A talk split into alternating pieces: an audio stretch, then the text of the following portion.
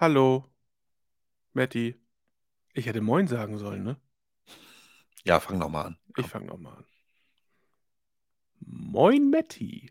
Moin, Torben. Hi. Wie geht's dir? ah, es geht mir ganz gut. Ich bin in, in, in, in vorweihnachtlicher Stimmung, auch wie man an meinem Bartwuchs sieht. Ich bereite mich für Heiligabend vor. Habe ich viel zu tun, ne? Muss ich rum. Ne? Der Schlitten, der Schlitten ist noch kurz zur Inspektion. Frisches Öl kommt rein, alles, ne? Ja. Wischwasser, Sitzheizung, Ja, Vollausstattung. auch, auch Dann Sitzheizung. werde ich da mal äh, rumkurven, ne? Dass das da Mhm. läuft. Apropos Weihnachtsmann. Ich mache jetzt, ich mache mal kurz einen Screenshot. Den tue ich dann auch rein als Kapitelbild, damit alle Ja. sehen, wie toll dein Weihnachtsmannbart ist. Achtung, Warte jetzt. ich äh, noch mal, lech- warte, ich mache noch meine also, Mütze auf. Dann. Mit Mütze auf, Mütze auf. Über die Kopfhörer, sehr gut. Genau, das ist ganz professionell hier gemacht. Sehr gut, sehr gut. Herrlich. Lächeln. Hervorragend. Ja, Kapitelbild geschossen. Äh, exzellent. Sehr gut. Also, wie sieht's denn aus? Ich habe zwei wichtige Fragen. Eigentlich habe ich drei richtige Fragen, aber ich werde mit der ersten anfangen. Mhm. Zwischen Weihnachten und Neujahr, wird es da noch eine Podcast-Folge geben oder? Gut, dass du fragst. Denn wir werden, wir werden jetzt, heute ist der 22.12. Ähm, heute kommt diese Podcast-Folge, die wir gerade, für die wir gerade das Intro sprechen, wollte ich gerade sagen. Sagt man das? Wir sprechen gerade ein Intro. Äh, Tom, du, wir sind hier gerade im Studio, wir sprechen das Intro für Wir die sprechen Folge. ein Intro äh, hier. Check, check. Plitz, plitzi. 2.13. Ne? Ähm, genau, also die 14er Folge kommt am 29.12., also das ist zwischen den Jahren. Da Ah. Sprechen wir nochmal mit Sally Thiemann von den Stadtwerken Neumünster. Da geht es Mhm. um das Jobticket Schleswig-Holstein. Ich habe auch noch ein paar frische Informationen. Auch die Folge ist ja ein bisschen Oh. länger her. Äh, Ja. aber wir reden ja gerade über ein 49-Euro-Ticket. Was passiert mit den Jobtickets? Gibt es ein Jobticket deutschlandweit? Man weiß es alles nicht. Das werden wir am 29.12. klären. Dann haben wir am 5.1. im neuen Jahr die Folge mit Celine und Fabi äh, zum Thema PV-Strecke. Ja. 2.15. Am 19.01. gibt es das Auf und Ab der Energiewirtschaft mit Christoph Gardio. Da geht es um Prognosen. Auch eine super spannende, ein super spannendes Gespräch gewesen. Und dann haben wir die Folge 18, jetzt habe ich die 16 übersprungen. Da haben wir das Thema mit Sebastian Holze. Was Hänschen nicht lernt, äh, lernt Hans aber sowas von.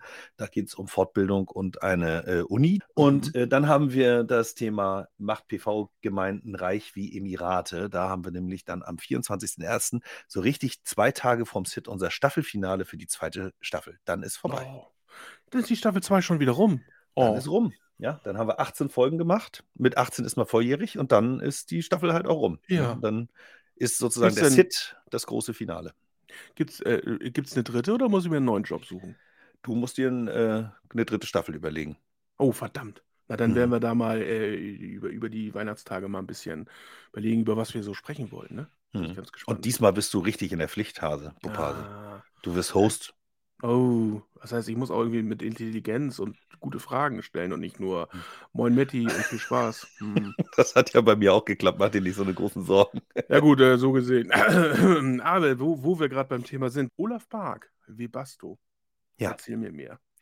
Ja, was, was erzähle ich dir? Ich kenne Olaf schon eine, eine Weile. Olaf hat ja auch in der Energiewelt einige Stationen hinter sich. Im positivsten Sinn äh, wirklich ganz viel gemacht und ganz viel Kompetenz. Ist jetzt bei Webasto und hat da das Thema Ladeinfrastruktur auf seiner Agenda stehen. Und äh, was das oder was sehr schön ist, ist, wir haben ja auch beim SIT äh, einige Deep Dives, also unsere SIT-Classes. Und eine davon wird von Webasto unterstützt. Und da haben wir nämlich einen, einen Deep Dive, neue Wertschöpfung mit emissionsfreier, emissionsfreier freier Mobilität natürlich.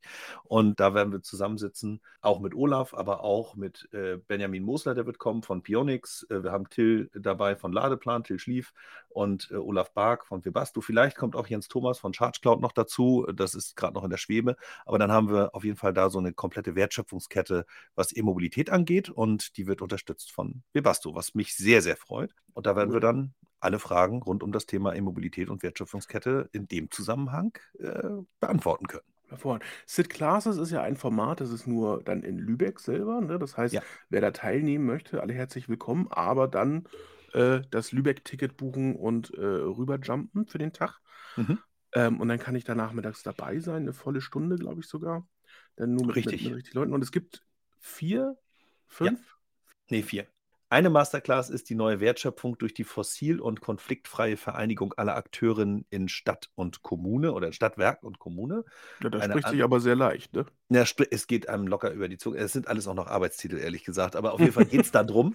Eine andere wird die neue Wertschöpfung mit Erzeugung und Vermarktung emissionsfreier Energie sein. Das, äh, da geht es Mhm. darum, wie können Kommunen und Stadtwerke zusammen lokal, regional Energieerzeugungsanlagen bauen und auch finanzieren und vermarkten und damit Wertschöpfung Mhm. sozusagen in der Region lassen. Dann haben wir die Wertschöpfung äh, durch emissionsfreie Mobilität, wo wir gerade drüber gesprochen haben. Und es gibt das Thema Wärmewende, der schnelle Start mit der Wohnungswirtschaft, aber eben auch nicht nur mit der Wohnungswirtschaft, sondern wir haben natürlich auch eine Menge Einfamilienhäuser, die auch neue Wärmekonzepte brauchen und die werden wir besprechen. Das ist auch eine Masterclass. Ich freue mich über alle sehr. Ne? Äh, Ja, nur super. In, Also- in der Wärme-Masterclass haben wir halt auch noch irgendwie viele Lübecker Akteure, was jetzt für mich als Lübecker eben halt auch Als schön ist. Äh, Lokalpatriot, genau. Genau. Mhm. Also generell ist das unfassbar. Bin jedes Mal wieder fast erschrocken, wie, was für intelligente Menschen da überall rumlaufen nachher auf dem Sit Ja, und, irre, ne? Und man fühlt sich dann immer so, hm, ich, Ja. äh, ich kenne mich doch nur so wenig mit aus. Aber es ist toll, man kann so viel lernen, großartig. Das heißt, ich würde vorschlagen, für alle, die zu der Masterclass kommen, holt euch noch äh, schnell ein Ticket. Aber jetzt als Vorbereitung auf die erste Masterclass empfehle ich sehr stark den Podcast, der jetzt kommt. Und da würde ich direkt überleiten und sagen, ich wünsche euch ganz viel Spaß mit der Folge 2.13. Lass auch Tante Emma laden. Consumer Wallboxen als Teil des Stadtwerke Ökosystems.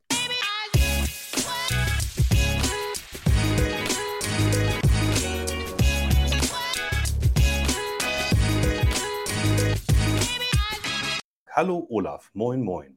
Hi, Matti, moin. Schön, dass du da bist. Vielen, vielen Dank für deine Zeit. Wir haben eine Weile äh, gebraucht, das sozusagen irgendwie einzutüten, endlich mal miteinander eine Aufnahme zu machen. Freut mich sehr, äh, dass wir es geschafft haben oder dass wir es jetzt schaffen. Heute bist du hier als Teil der Webasto, aber es gibt auch eine Vorgeschichte und das, was ich dich als erstes und was ich gerne als erstes frage, ist, wer bist du genau, wo kommst du her und wie bist du eigentlich dahin geraten, wo du jetzt bist und warum? Ja, also wenn man mich, mich jetzt äh, ein paar Sätze reden hört, weiß man sowieso, wo ich herkomme, nämlich nicht aus dem Süden, obwohl ich seit 20 Jahren in, in München wohne. Aber das, äh, ja, also ich komme aus Niedersachsen, Celle und äh, habe da auch viele Jahre, bin da groß geworden und äh, mir hört man es auch, glaube ich, immer noch an von der Sprache. Aber Den, Den- Bayern würde ich dir jetzt halt auch nicht abkaufen, tatsächlich. Ja. Ich brauche das zu Hause auch nicht zu versuchen. Äh, Das kommt nämlich nicht so gut an, wenn man etwas versucht, was nicht original ist. Das ist Hm. keine schlaue Idee. ja, also ich bin, ähm, so mich besser kennenzulernen, ich bin eigentlich äh, so, ja, der ersten Stunde vielleicht nicht, aber seit 2001 in der Energiewirtschaft zu Hause. Hab, äh, da war die Liberalisierung ja von, vom, vom Strommarkt gerade äh, losgegangen und da bin ich dann also eingestiegen und äh, habe dann ja, zehn Jahre lang Strom und, und Gas bei der E.ON verkauft. Und das ähm, ja, war, für, war eine spannende Zeit, weil sich da ja viel entwickelt hat in diesen, in diesen ersten äh, 2000er Jahren. Und ähm, bin dann aus diesem Commodity-Vertrieb äh, gewechselt. Da wurde schon ein bisschen mehr was zum Anfassen in, ein, in die PV-Projektierung, ähm, also große äh, PV-Projekte und habe dann was gemacht mit Blockheizkraftwerken, Contracting und äh, auch in der Ingenieurberatung, energiewirtschaftliche Beratung gearbeitet. Also verschiedene Facetten mal ausprobiert aus der Energiewirtschaft oder kennengelernt, nicht nur ausprobiert, kennengelernt und Erfahrung gesammelt und bin dann jetzt seit März letzten Jahres zu Webasto gegangen. Und das äh, ist vielleicht ein bisschen überraschend, weil das ja, man kennt die vom Autostandheizung, Autodächer und so, was machen die jetzt mit Energiewirtschaft? Und deshalb, weil sie eben bis vor ein paar Jahren noch nichts mit Energiewirtschaft gemacht haben, bin ich ähm, dann auch dazu gestoßen, weil sie sich nämlich seit vier, fünf Jahren mit dem Thema Wallboxen befassen. Und ähm, seit es die E-Mobilität jetzt im ja, Fahrt aufgenommen hat, ist jetzt auch dieses eigentliche Autoprodukt Wallbox auf einmal Teil Mhm. des großen Ökosystems Energie. Also da, wo vor ein paar Jahren irgendwann die PV dazugekommen ist oder ein Energiespeicher, ein BHKW und jetzt kommt auch noch die Wallbox dazu. Und äh, damit ja. sind die Grenzen eigentlich aufgehoben. Äh, Webasto ist ja sozusagen sich und seinem Markt treu geblieben, also praktisch Automobil und, und alles, was da irgendwie äh, zu tun hat. Und äh, erschließt sich praktisch jetzt diesen neuen Bereich Elektromobilität. Äh, und du kommst von der anderen Seite, hast viel Elektro, nicht Elektromobilität, aber viel Energiewirtschaft im Blut und, und hast da viel Erfahrung und äh, bringst dann sozusagen dein energiewirtschaftliches Know-how mit ein in diesen Ladesäulen äh, beziehungsweise, wie sagt man dann, Ladeinfrastrukturbereich sozusagen. Ja, wir sagen, ja. Das, wir sagen Ladelösung. Das ist auch Ladelösung, okay. Ja. ja. ja Aber das ist auch, das ist auch ein großer äh, Umdenken, war das auch. Äh, nämlich äh, die ursprüngliche Idee war ja, dass man Wallboxen baut und dann läuft das mhm. genauso mhm. wie mit einem Dach oder einer Heizung. Die verkaufe ich dann an VW oder Mercedes oder sowas und ich musste eigentlich mich nicht groß umstellen. Bis, äh, aber ja. es hat sich relativ schnell gezeigt, dass ich mir nicht nur eine Wallbox über mein Auto kaufe, sondern vielleicht habe ich ja schon ein Auto oder vielleicht kaufe ich mir die Wallbox unabhängig vom Auto. Also mhm. Folglich sind es ganz andere Vertriebskanäle auf einmal. Es sind, ähm, sind äh, große Elektrogroßhändler, Installateure, aber natürlich auch Stadtwerke, die ähm, auf einmal Wallboxen verkaufen oder Projekte mit Wallboxen machen. Und das ist dann mhm. natürlich ein ganz anderer Bereich, in den Webasto auf einmal äh, stößt mit, einer, mit einem Markt, den, den Webasto auch erst kennenlernen muss ähm, und, mhm. und erfahren muss. Auf der anderen Seite, es geht ja allen so, wir sind in einem ganz neuen Markt und äh, wir finden uns da alle gerade wieder und suchen, wer, was ist eigentlich, äh, wie funktioniert es, wer kauft von wem, äh, wie, wie mache ich das am besten, wie baue ich das ein, wen brauche ich dazu, welchen Partner, ähm, was sind mhm. da die Entwicklungen und das geht sehr schnell. Ähm, mhm. Und äh, ja, das macht es unfassbar spannend ganz spannend. Man kann ja auch aus unterschiedlichen Gründen erschließen eine ganz neue Welt von Opportunitäten auf der einen Seite, von Notwendigkeiten auf der anderen Seite und irgendwie, wir wollen alle äh, das 1,5 Grad Ziel immer noch erreichen, auch wenn es schwer ist.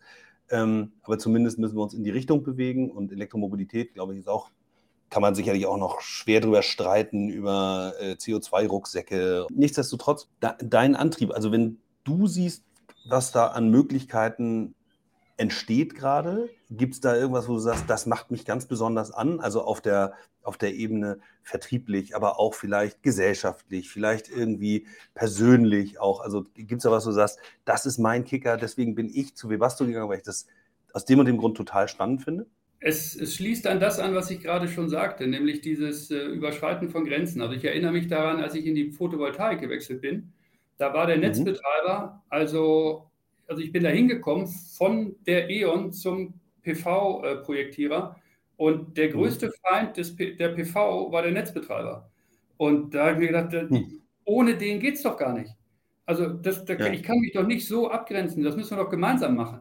Also und, und deshalb ist es wichtig, dass ich äh, eben aus, also als Menschen wie, wie, wie ich aus der Energiewirtschaft dann auch mal die Fronten wechseln, um das mal aufzuweichen. Nämlich nur, wenn man sich gemeinsam Gedanken macht, funktioniert das auch. Und genau das Gleiche haben wir jetzt wieder, dass wir ähm, über diese Grenzen hinwegdenken müssen und zu sagen, wir, wir kommen da nur weiter, wenn wir da auch verschiedene Kompetenzen mit in, zu, zusammennehmen auf, und, und, und, uns überlegen, wie können wir denn vermeiden, dass Netze überlastet werden. Und dazu muss ich aber erstmal überhaupt verstehen, äh, was ist denn der Hintergrund von, von Leistung im Netz? Von, äh, was, was bedeutet das, wenn ich jetzt einfach Wallboxen verbaue ohne mich, mir Gedanken zu machen über ein Lastmanagement. Was bedeutet das für meinen Übergabepunkt, über eine Trafostation, über einen Baukostenzuschuss, über einen Leistungspreis, also diese mhm. ganze Welt. Also mein, das, das finde ich äh, auch wirklich spannend zu sagen, ich habe das alles, was ich in der Vergangenheit gemacht habe, nicht umsonst gemacht, weil das kommt jetzt alles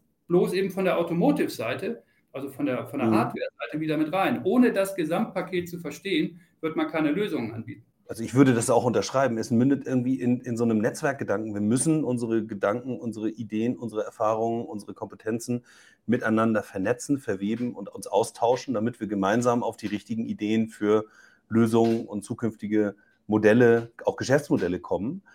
Du hast gerade auch sowas, also das Thema Netzdienlichkeit ja angesprochen. Also was haben wir an Überlast, an Spitzen äh, im Netz? Also erstmal Erzeugungsspitzen, da haben wir aber auch äh, Verbrauchsspitzen das ist immer sehr schnell wieder sehr nerdig und technisch. Das ist ja etwas, was sozusagen einerseits einen auch interessieren kann und spannend ist. Andererseits muss es irgendwie in Einklang kommen mit äh, Geschäftsmodellen und mit, mit auch Geld verdienen. Wir wissen, dass gerade bei den Energieversorgern EVU äh, viele Geschäftsmodelle in Zukunft einfach nicht mehr funktionieren. Also ich weiß nicht, äh, wer jetzt noch ernsthaft innerhalb der nächsten fünf oder zehn Jahre auf das Thema Gas setzt und sagt, das, ist, das sind meine Deckungsbeiträge der Zukunft. So, das kann kein Unternehmen ernsthaft machen. Äh, aber ich glaube, viele haben einfach auch noch gar keinen wirklich echten Plan dafür, wie kann ich eigentlich diese Erlösquellen in Zukunft äh, kompensieren. Und wenn ich an Gespräche von vor ein oder zwei oder drei Jahren denke, äh, wo mir zurückgespiegelt wurde, so ja, alles gut und schön mit diesen neuen Geschäftsmodellen, aber diese Volumen werden wir mit diesen neuen Geschäftsmodellen nie erreichen können. Also ich werde nicht mein Gasgeschäft kompensieren können durch den Verkauf von Ladelösungen. Und die andere Antwort darauf ist, aber wenn ich es nicht versuche, dann kann ich es nicht rausfinden. Und das eine ist mit hundertprozentiger Wahrscheinlichkeit weg. Und das andere muss ich mir halt irgendwie jetzt erschließen. Und da gibt es noch keine 0815 Patentlösungen und goldenen Wege, sondern man muss die gemeinsam angehen. Insofern wollte ich jetzt mit langer Rede nur das unterstützen und das nochmal unterstreichen, was du auch gesagt hast. Wie geht ihr dann jetzt von Webasto-Seite aus los? Also es gibt die einfachen Geschäftsmodelle, da wird so ein Startwerk einfach nur zum Einzelhändler und sagt, jedem einzelnen Kunden, der eine Ladelösung oder eine Ladewallbox haben möchte, dem kann ich die auch verkaufen. Dann gibt es die dumme Lösung für 500 Euro oder was die hier kostet. Kannst du haben. So, muss ich eine Menge von verkaufen, damit ich satt werde. Ähm, was was gibt es noch? Wohin geht da die Reise?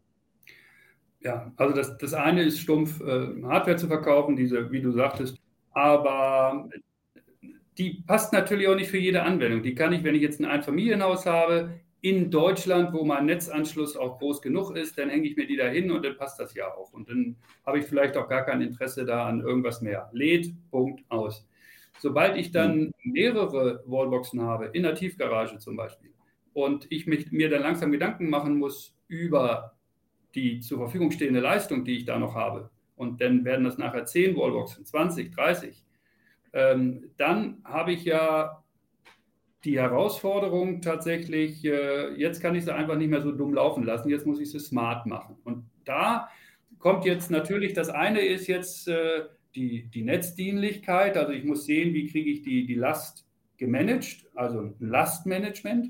Das hat was mit mhm. Kosten zu tun, also auf der einen Seite, aber natürlich auch mit dem, was überhaupt technisch zur Verfügung steht.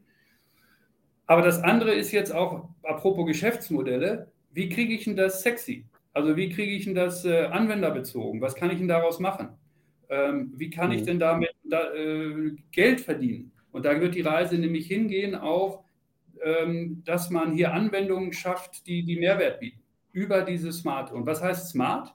Ähm, Smart bei, bei Wallboxen bedeutet erstmal, dass sie kommunizieren können. Also sie brauchen die entsprechenden Protokolle, dass ich äh, äh in Kontakt treten kann in diesem energiewirtschaftlichen Ökosystem.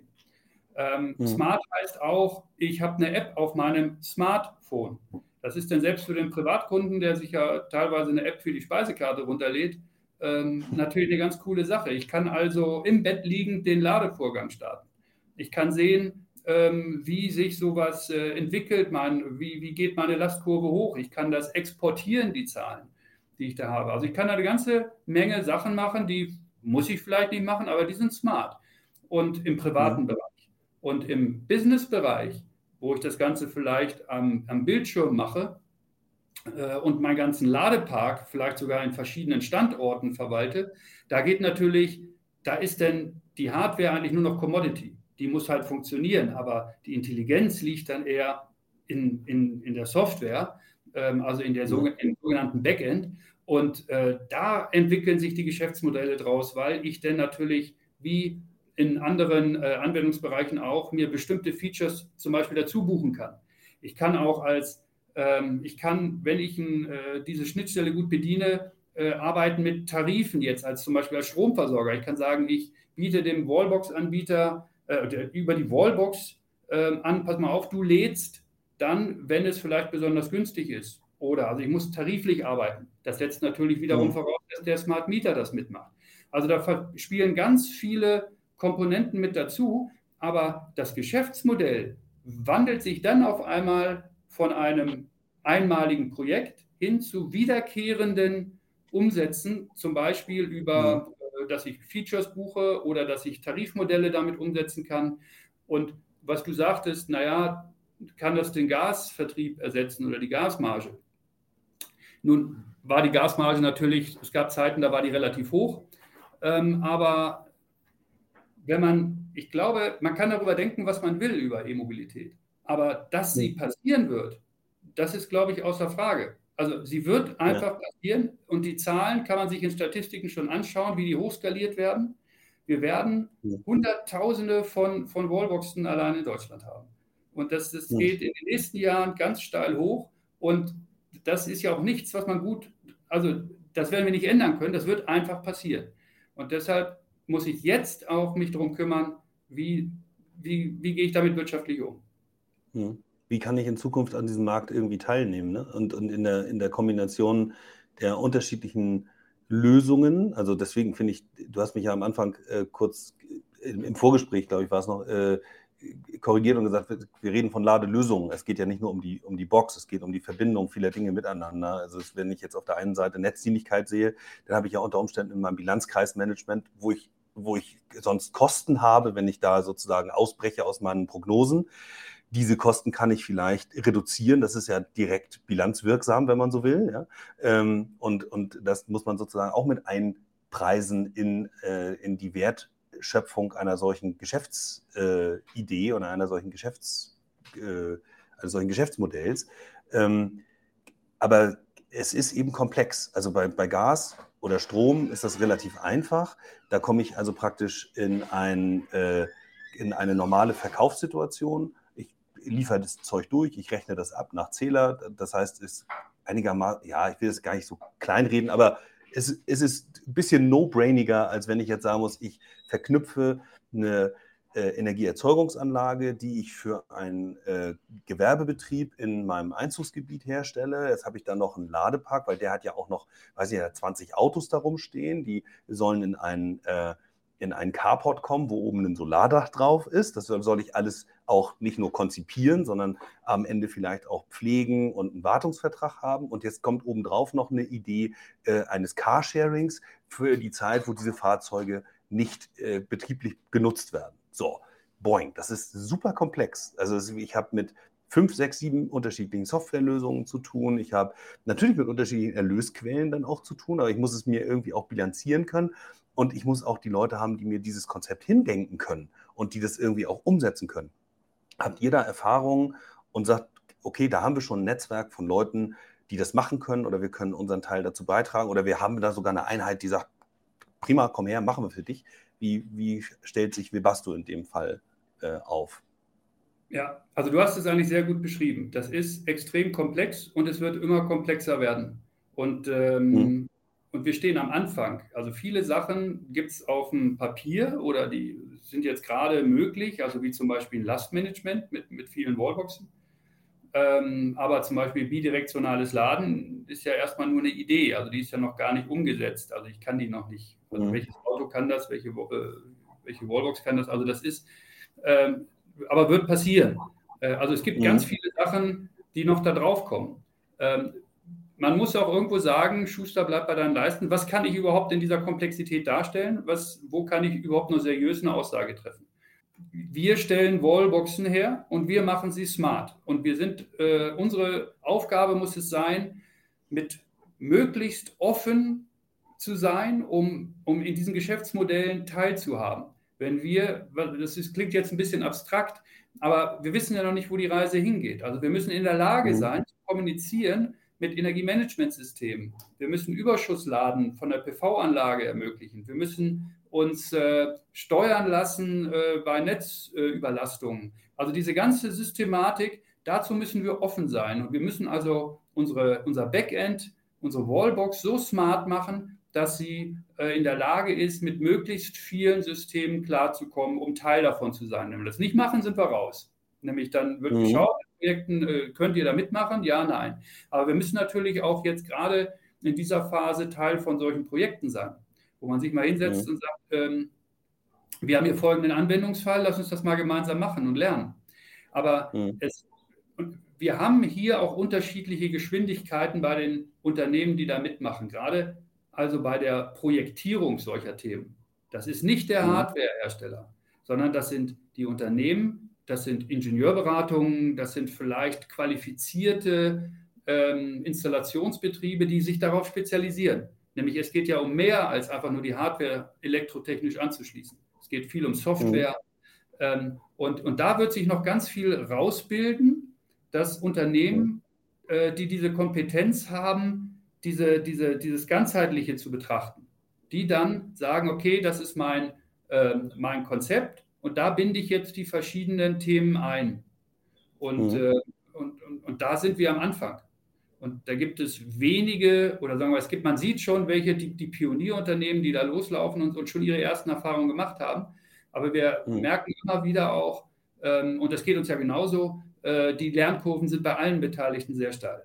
Äh, ich höre gerade raus, also wir haben einerseits die Notwendigkeit, netzwerkoffen zu sein, sozusagen, weil, weil die Wertschöpfung immer nur mit vielen unterschiedlichen Protagonisten äh, stattfinden kann, steht so ein bisschen dem dem proprietären Gedanken äh, und dem monolithischen Gedanken gegenüber. Das heißt, wir müssen das schon ein Stück weit umdrehen, offen sein, um da Lösungen irgendwie zuzulassen und Teil von größeren Lösungen zu sein, die wir vielleicht in ihrem eigentlichen Umfang auch noch gar nicht kennen. Gerade das bidirektionale Laden das hast du ja gerade angesprochen, es gibt das noch gar nicht wirklich. Ich sehe aber auch Anbieter, die Stromtarife anbieten, wo es eben tatsächlich auch darum geht, wenn du mir zulässt, dass ich dein Auto flexibel lade, dann kriegst du von mir einen wesentlich besseren Preis. Und diese Flexibilität nutzt dieses Unternehmen offensichtlich auch an anderen Stellen, um eben äh, noch, noch Erlöse zu erzielen und gibt dann sozusagen einen Teil der erzielten Marge in Form eines guten Preises an den Kunden weiter. Ich glaube, dass sowas auch tatsächlich vor dem Hintergrund passiert, dass das in Zukunft noch flexibler wird, also gerade durch bidirektionales Laden, habe sowas aber beim Stadtwerk auch überhaupt nicht wahrgenommen. Äh, hast du da zufällig sowas schon wahrgenommen, dass es so Tendenzen gibt, dass Stadtwerke sich da stark machen? Das Thema an sich ist ja nicht neu. Also virtuelle Kraftwerke, wo man mhm. sagt, ich bündel äh, Erzeugung und Verbrauch also in, in, in, in handhabbare Massen, die auch sinnvoll zu vermarkten sind, die gibt's, das gibt es ja, das Konzept. Und da ist ja auch die Energiewirtschaft mhm. eigentlich sind die Treiber und da kennen sich auch die, äh, die Stadtwerke aus. Ähm, und das, sind, das ist ja eigentlich das Know-how aus der Energiewirtschaft. Und jetzt kommen wir in mhm. den Automobilbereich, jetzt kommen wir rein, dass das Auto auf einmal mit integriert wird. Wir haben Wallboxen, das ist allerdings auf einmal noch, noch viel kleiner als so ein BRKW. Und, und jetzt muss ich also noch mehr bündeln. Also es wird darum gehen, insbesondere jetzt von der Netzbetreiberseite, und das sind ja die Stadtwerke, ähm, ja. tatsächlich äh, diese schwarmartigen ähm, Verbraucher oder auch Speicher dann sinnvoll zu steuern. Wir als äh, aus der Webasto-Seite, wir äh, können das nicht, äh, diese Modelle. Mhm. Sagen wir, das ist nicht unsere Kernkompetenz, sondern wir müssen auch, wir bieten die, die äh, unsere Wallboxen müssen da mitmachen können. Und, und äh, das ist das Entscheidende, was wir hinkriegen müssen dass wir bei diesen mhm. Modellen dabei sind. Ähm, das, das, ist die Aufgabe. Und die, die Stadtwerke, ähm, die haben allerdings die Möglichkeit, auch tatsächlich diese Piloten zu fahren in ihrem Netz. Weil sie, sie mhm. sind ja oft in der Position, dass sie sowohl eine Netzseite haben als auch eine, eine Commodity-Seite ähm, und äh, da schon viele Erfahrungen gesammelt haben, auch vielleicht im Kleinen, mhm. in Pilotprojekten mit mit anderen Erzeugungsarten. Und jetzt kommt halt noch wieder was drauf. Jetzt kommt auf einmal die Wallbox dazu. Die Partizipation an solchen Pilotprojekten, also du hast gerade äh, den Begriff verwendet, also da, da werden Erfahrungen gesammelt ähm, und äh, ihr, wenn ich das richtig verstanden habe, seid auch willens und in der Lage und habt das auch als strategisch wichtig äh, erkannt, an solchen Projekten irgendwie teilzunehmen und an diesen Erkenntnissen sozusagen oder von den Erkenntnissen letzten Endes ja dann auch zu, zu profitieren. Ähm, als, als Hersteller einerseits. Ihr habt eine relativ große, zumindest eine prominente Marktstellung. Ich kann das gar nicht in Summen und in dem Markt äh, Wallbox oder Ladelösung kenne ich mich zu wenig aus, um irgendwie einen Vergleich zu machen. Äh, es gibt sau viele. Wir haben uns auf der E-World ja kurz unterhalten und dann so ein bisschen von dem einen Stand auf den anderen geguckt. Und da sagtest du auch, es gibt ein wahnsinnig gro eine gro große Anzahl unterschiedlicher Anbieter. Da wird es auch noch eine Konsolidierung geben mit hoher Wahrscheinlichkeit. Kannst du das einschätzen? Wie weit seid ihr als Vivasto mit solchen Gesamtlösungen? Und gibt es jetzt im, im Wettbewerb zu euch Leute, wo du sagen würdest, das haben die jetzt gut gemacht oder schlecht, ich weiß gar nicht, ja, aber kann man ja schon auch sagen, irgendwie, wo ihr als Webasto sagt, da, das sind gute Themen, das sind gute Ideen, gute Sachen, gute Projekte, die da irgendwie gelaufen sind. Und das sind so Dinge, wo man eher sagt, wenn man sich darauf ausruht, dann sind, äh, sind die Messen schon äh, abgezählt, die wir noch lesen können. Ich meine, du hast es, den, den Kernpunkt gesagt, es gibt eben so viele und äh, von daher ist es auch schon mal ganz schwierig, den Marktüberblick überhaupt zu haben. Aber mhm. was mir auch immer ganz wichtig ist, äh, die Definition des Marktes. Ich meine, wir bewegen uns ja bei, beim Laden vom, äh, vom, von der mobilen Box, also die irgendwo einfasig, die ich in, die, in den Schuko-Stecker tun kann äh, und dort trotzdem abgesichert mhm. laden kann, bis hin zu einem 300 kW äh, High-Power-Charger. Das sind ja ganz unterschiedliche Märkte, ähm, ganz unterschiedliche Kundengruppen auch und Technologien. Und äh, mhm. wenn ich da irgendwo so eine 300 kW verbaue, dann habe ich ja ein richtiges äh, Infrastrukturprojekt, was dahinter hängt. Ähm, ja. Also das ist schon mal das Erste. Äh, also das, das sind, muss man aufpassen, dass man nicht Äpfel und Birnen vergleicht. Und das Zweite, das ist auch nochmal in jedem Land anders. Ähm, also ja. auch, auch, dort, ähm, wir, wir haben ja allein schon in Deutschland, ähm, ist zwar die, die Infrastruktur und der Markt ist ja homogen, aber wenn man sich mhm. den Förderungshintergrund anschaut, dann gibt es die Stadt München hat die Förderung und äh, das Bundesland Thüringen hat diese Förderung und dann kann ich noch bundesweit KfW und dann gibt es noch aber aus dem Europatopf gibt es noch, also ähm, auch da merkt man ja schon, wie inhomogen das alles ist und wenn ich mir mhm. überlege, wie die Anschlussleistungen in Spanien oder in Italien sind, da brauche ich dann auch ganz andere Lösungen. Folglich mhm. ähm, ist das da schwer zu sagen, also es gibt nicht diese One-Fits-All. Also das, das ist schon mal, schon mal klar. Ich glaube aber an ganz mhm. klar, also das glaube nicht nur ich, ich meine, das kann man ja überall nachlesen. Ähm, wir haben es eingangs schon besprochen. Ähm, die, es geht darum, dass ich äh, in, also jetzt schon und auch in den nächsten Monaten und in, den, in der nahen Zukunft ähm, die, die Wallboxen so smart mache, dass sie den Anforderungen des Netzes und den Anforderungen des Kunden in der Anwendung einer Wallbox und in der Verwaltung meines Ladeparks, äh, dass ich das hinbekomme. Das heißt, mhm. derjenige, der nicht äh, in der Lage ist, eine smarte Lösung anzubieten, und jetzt kommt auch noch was ganz Wichtiges in Europa, eine smarte Lösung, die auch den Vorgaben der, des Datenschutzes, der Cybersecurity gerecht wird. Und äh, mhm. das also wer das nicht schafft, der wird dann auch den Sprung nicht schaffen. Und, und das ist oft ein Showstopper.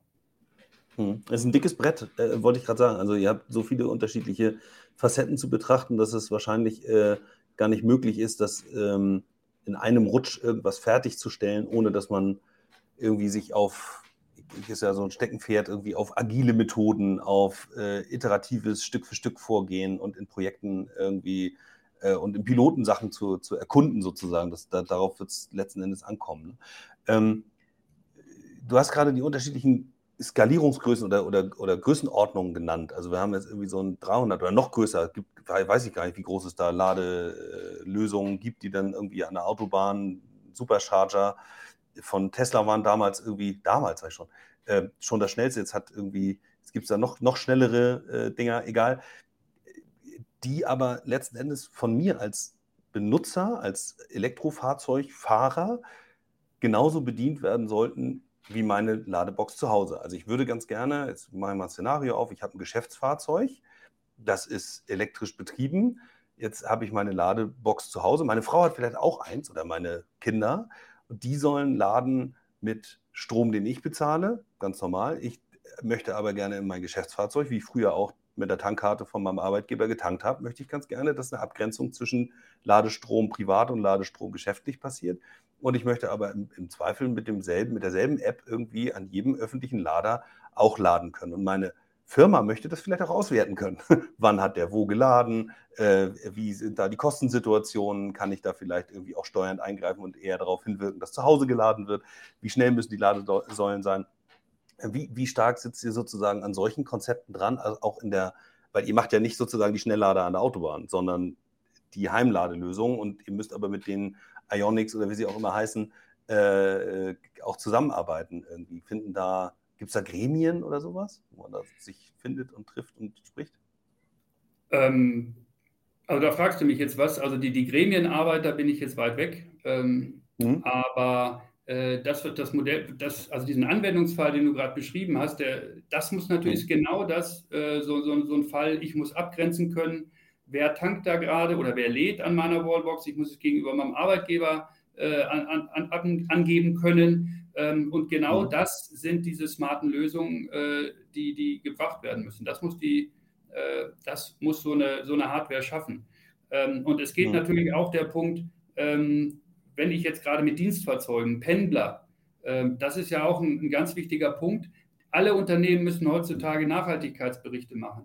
Ähm, ja. Und, und wir, es ist ja dieses, wenn ich jetzt zum Beispiel das Greenhouse Gas Protokoll nehme, da gibt es ja diese Scope 3 Betrachtung, also indirekte äh, Emissionen. Ja. Und da fallen ja Pendler und, und, und Dienstfahrten mit rein. Also auch die muss ich ja ähm, aufzeichnen können. Ich muss das ja in, in mein CO2-Reporting am besten gleich transformieren. Also ich muss es irgendwie äh, also aus, dem, aus der Ladelösung exportieren in, in, in mein ERP vielleicht. Oder das ist, das sind ja genau diese, diese Business Cases, äh, die dann dargestellt werden müssen. Das ist genau das, sehen wir mit unseren Lösungen, die wir äh, aktuell äh, nur im AC-Bereich, also bis 22 kW tätig sind.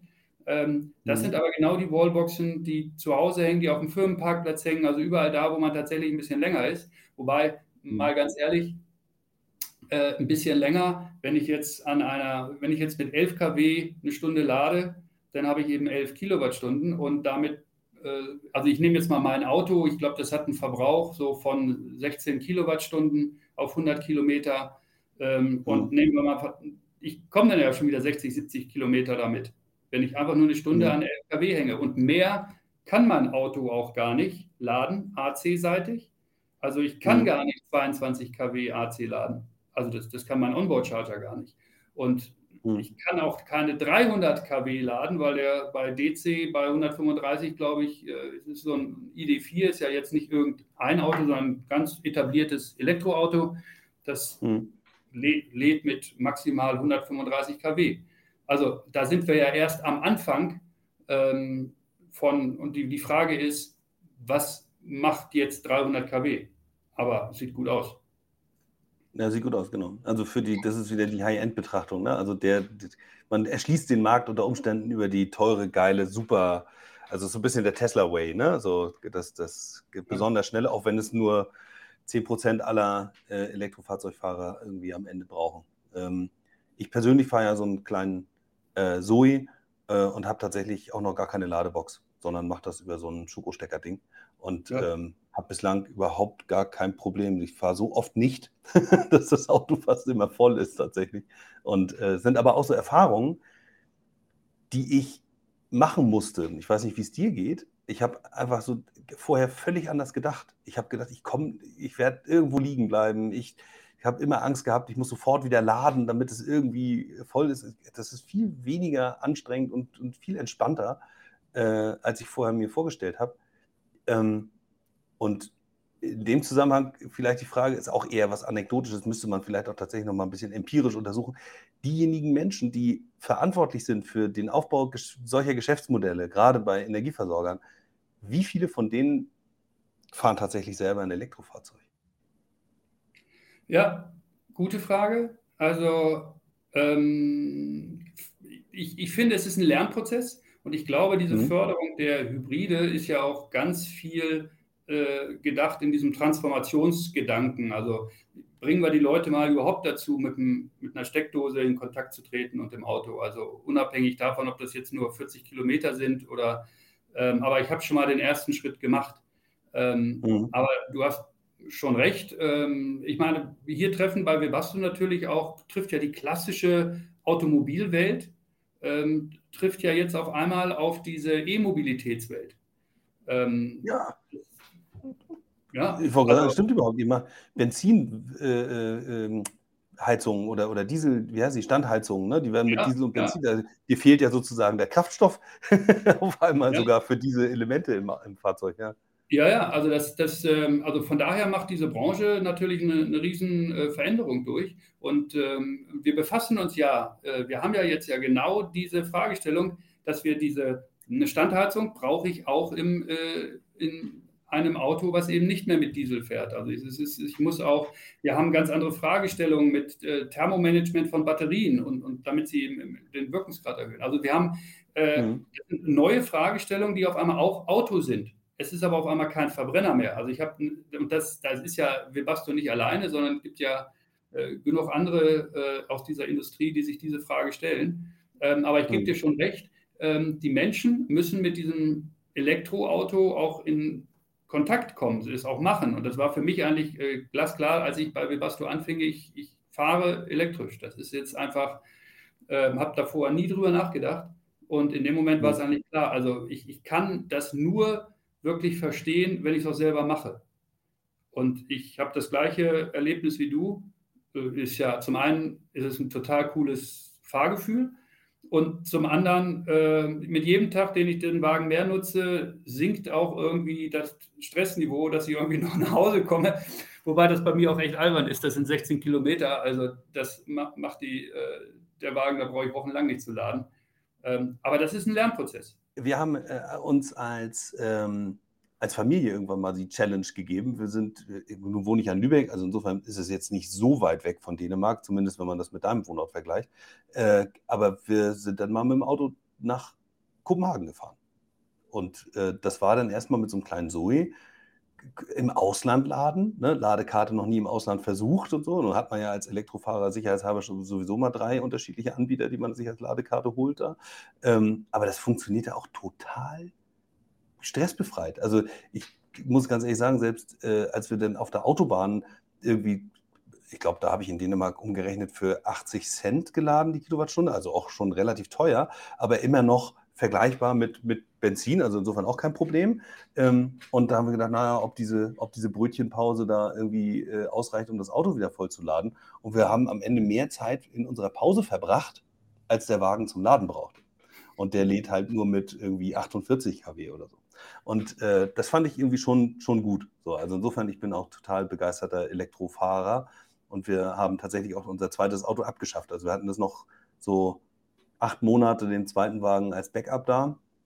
Und dann ist er bei in so Online-Verkäufer ganz einfach verschwunden. Jetzt haben wir ein Elektroauto und ein äh, E-Bike. Und ich bin total glücklich, ehrlich. Also es funktioniert total gut. Und ich glaube aber einfach auch, dass, dass äh, diese Erfahrung, die ich jetzt gemacht habe als Fahrer von einem Elektrofahrzeug, all denen, die wir die noch nicht in Elektrofahrzeug fahren, die, die, die, Erfahrung können wir irgendwie vorab auch schon mitteilen, indem man eine gute Kommunikation, gute Werbung, gutes, auch vielleicht ein bisschen dieses Push-Marketing, das könntet ihr als Webasto ja auch tun, äh, die Leute in die Arme, in Anführungsstrichen, der Stadtwerke treiben und sagen, hey, so eine Ladesäule, die kannst du dir auch schon holen, wenn du noch kein Auto hast. Das geht vielleicht im Zusammenhang mit einem guten Tarif, dann wird das installiert und das ist schon mal da. Und dann suchst du dir in Ruhe nochmal dein Auto aus, und, aber es ist alles überhaupt gar kein Problem und so ich glaube, da gibt es noch eine Menge äh, kommunikative Arbeit, die äh, gemacht werden muss und wo man irgendwie im Vorfeld von solchen Projekten auch noch auch schon aktiv äh, und operativ jetzt tätig sein kann. Wie macht, macht ihr da sowas eigentlich? Also macht ihr so. Also ich, ich, ich, finde das äh, völlig äh, ein ganz wesentlicher Punkt. Ich muss die Schwelle runtersetzen. Also ich muss es den Leuten mhm. leicht machen. Und wie mache ich den Leuten leicht? Also, dass ich, ähm, und was sind die Leute? Also, ich meine damit zum einen den Anwender. Also, der muss hm. das Gefühl haben, ey, das stresst mich nicht. Also, wir haben, es gibt ja auch die Möglichkeit, wir haben bei, bei einer Ladelösung auch die Möglichkeit, dass ich einfach mein, mein Handy davor halte und dann lädt das. Ähm, also, hm. und dann muss diese, die, die App, die muss einfach Bediener selbsterklärend sein, bedienerfreundlich sein. Das sind natürlich auch alles Prozesse. Mit jedem Firmware-Update äh, wird das ja auch weiterentwickelt und die Rückmeldung, die vom Markt kommt. Aber das muss, muss klar sein. Ich muss, muss ähm, da ganz viel lernen von, von anderen Bereichen, wo sowas schon, schon funktioniert. Und diese Schwelle muss runtergesetzt werden. Aber das Gleiche auch, gerade wenn ich jetzt bei Stadtwerken äh, aus der Perspektive denke, die Installation der Wallbox, die muss verständlich sein. Also ich muss ich darf da keine großen Risiken haben, dass ich nicht weiß, wenn ich da jetzt die Tiefgarage bestücke, dass diese Hardware dann irgendwie nicht funktioniert oder ich kriege die nicht äh, äh, hochgefahren, also dass der, gerade weil es ja smarte Wallboxen sind, also dass ich eine schlaue Setup-App dem Installateur in die Hand gebe, dass der geführt einfach achtmal wischt und dann ist das Ding fertig und dann bin ich in, ein paar Minuten ist das Ding ähm, funktionsbereit. Also das sind ja alles mhm. Schritte, die sowohl auf der Installationsseite als auch auf der Anwenderseite die Akzeptanz erhöhen. Ja. Und, und, und, nur wenn das funktioniert, kriege ich auch die Leute mit. Und dann kriege ich genau. auch, auch, auch, die Leute, die es machen, kriege ich mit. Also so immer die zwei, den Anwender und der, der das Projekt macht oder der, der Installateur, der das nachher äh, verbauen muss. Also ich muss beide abholen und sagen, hey, ich, äh, ich habe da Bock drauf. Das sieht cool aus, mhm. es funktioniert. Design gehört mit rein, klar, so eine Wallbox darf auch natürlich auch nicht aussehen wie eine Karamist. Also das muss ja irgendwie, äh, hängt ja draußen. Das, Im Zweifel mhm. sieht das sogar jeder. Ich, ich gebe mir so viel Mühe mit meinem Auto und dann hängt da irgendwie so eine komische Wallbox an der Wand. Also das geht ja auch nicht. Darf nicht hässlich sein und man muss eben nicht gezwungen sein, wahnsinnig viel nachzudenken und irre viel ja. zu recherchieren. Gerade als Privatanwender habe ich überhaupt gar nicht die Zeit dafür. Und ich fühle mich ja eh schon äh, eigentlich permanent überfordert, weil ich mich jetzt um alles kümmern muss. Ich muss, ich muss mir ein Solardach drauf tun, ich muss mir meine Ölheizung rausschmeißen und stattdessen irgendwie eine Wärmepumpe reinkriegen, habe aber einen Altbau und habe da irgendwie nicht die richtigen Heizkörper und ich muss, ich bin gezwungen, praktisch ein neues Studium zu machen, nur weil ich mit Wärme und Energiewende äh, äh, als, als Eigenheimbesitzer irgendwie äh, gezwungen bin, sowas zu, äh, da, da, auch Teil der Änderung oder der Lösung zu sein. So. Und da gibt es halt niemanden, der mir das einfach vorkaut. Deswegen ist die Anforderung oder glaube ich auch der Grad des Erfolges abhängig davon, wie gut ich das kommuniziere. Ich sehe aber auch, aber auch das, wie gesagt, nicht empirisch, ich sehe, dass, die, dass viele Stadtwerke in ihrer Vermarktung von Ladesäulen, Ladelösungen durchaus tolle Landeseiten haben. Wir haben ja auch Systeme wie ePilot, die das auch toll anbieten, dass du da so eine Journey hast und dann kannst du da in Abhängigkeit von, kriegst du dann noch dein Ladekabel in unterschiedlichen Längen angeboten und so weiter. Also auf den Punkten, da sind sie gut und da können sie dann auch den Prozess gut abbilden, aber in der reinen Vermarktung, also in der Kommunikation, was ist meine Lösung, wie leicht mache ich dir das, da sehe ich oft noch so, ein, so, eine, so eine klaffende Lücke. Äh, Prozess in der Vermarktung, also Prozess in der Bestellung und in diesem Thema gut durchdacht, aber kommunikativ mit einem schicken Bild eine gute Agentur dran setzen, die eine schöne Formulierung und auf unterschiedlichen Ebenen in Social Media und auf der Plakatwand den Bürgern meiner Region nahebringt, dass es mit mir leicht ist, das zu machen, dass ich die äh, auch die Kompetenz habe, nachher mit dir deiner, äh, in deiner Ladeinfrastruktur oder gesamtenergetischen Lösungswelt mitzuwachsen, weil ich dir jetzt was hinstelle, was du später nicht wieder wegschmeißen musst, weil deine Ladelösung am Ende auch mit deiner PV-Lösung oder mit deinem Hausspeicher oder mit deiner Heizung, äh, na egal, irgendwie zusammengeht. Diese Art von Kommunikation und konzeptioneller Kommunikation sehe ich halt kaum oder eigentlich bislang ehrlich gesagt gar nicht. Ähm, wie nimmst du das wahr? Das ja, die, die, also ich, gebe ich dir recht und vor allen Dingen sind die Stadtwerke haben ja einen, einen riesen Startvorteil gegenüber vielen anderen Marktteilnehmern, weil der hm. äh, Privatkunde, der, der äh, gibt ja diesen Vertrauensvorschuss, was die ganze Energiewirtschaft angeht, den Stadtwerken. Also alle diese Module, die in dieses Ökosystem reingehören, da fällt mir erstmal gar nicht ein, wen frage ich da, aber die, die erste Adresse, dem ich das zutraue, ist das Stadtwerk. Ähm, hm. und, und, und da gehört jetzt eben auch als neuer Bestandteil dieser Familie äh, diese Wallbox dazu. Und deshalb haben ja auch die meisten Stadtwerke zumindest schon mal so einen Shop, wo ich mir diese Wallbox kaufen kann und bieten dann ja auch Installationsservices teilweise dann an. Ähm, aber es geht jetzt ja, jetzt kommt ja der nächste Schritt. Das ist jetzt nicht mehr alles, sondern jetzt hast du ja gerade ausgeführt, die Integration in ganze Systeme. Und da kann ich ja. als Stadtwerk wirklich den Menschen die Sorgen nehmen und zu sagen, Mensch, du kannst dir bei uns eine PV-Anlage bestellen, du kannst dir bei uns eine Wallbox bestellen, du kannst dir bei uns einen Batteriespeicher bestellen, du kannst bei uns aber auch eine Gesamtlösung bestellen. Das ist natürlich extrem, wir haben es ja schon besprochen, ähm, auch anspruchsvoll. Aber mhm. ich finde, derjenige, der dort am weitesten ist, äh, in der Wahrnehmung des Kunden, das ist das Stadtwerk.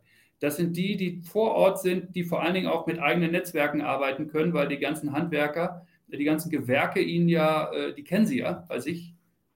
Mhm. Und ähm, es, es, ist aber natürlich nicht zu unterschätzen, die Herausforderung.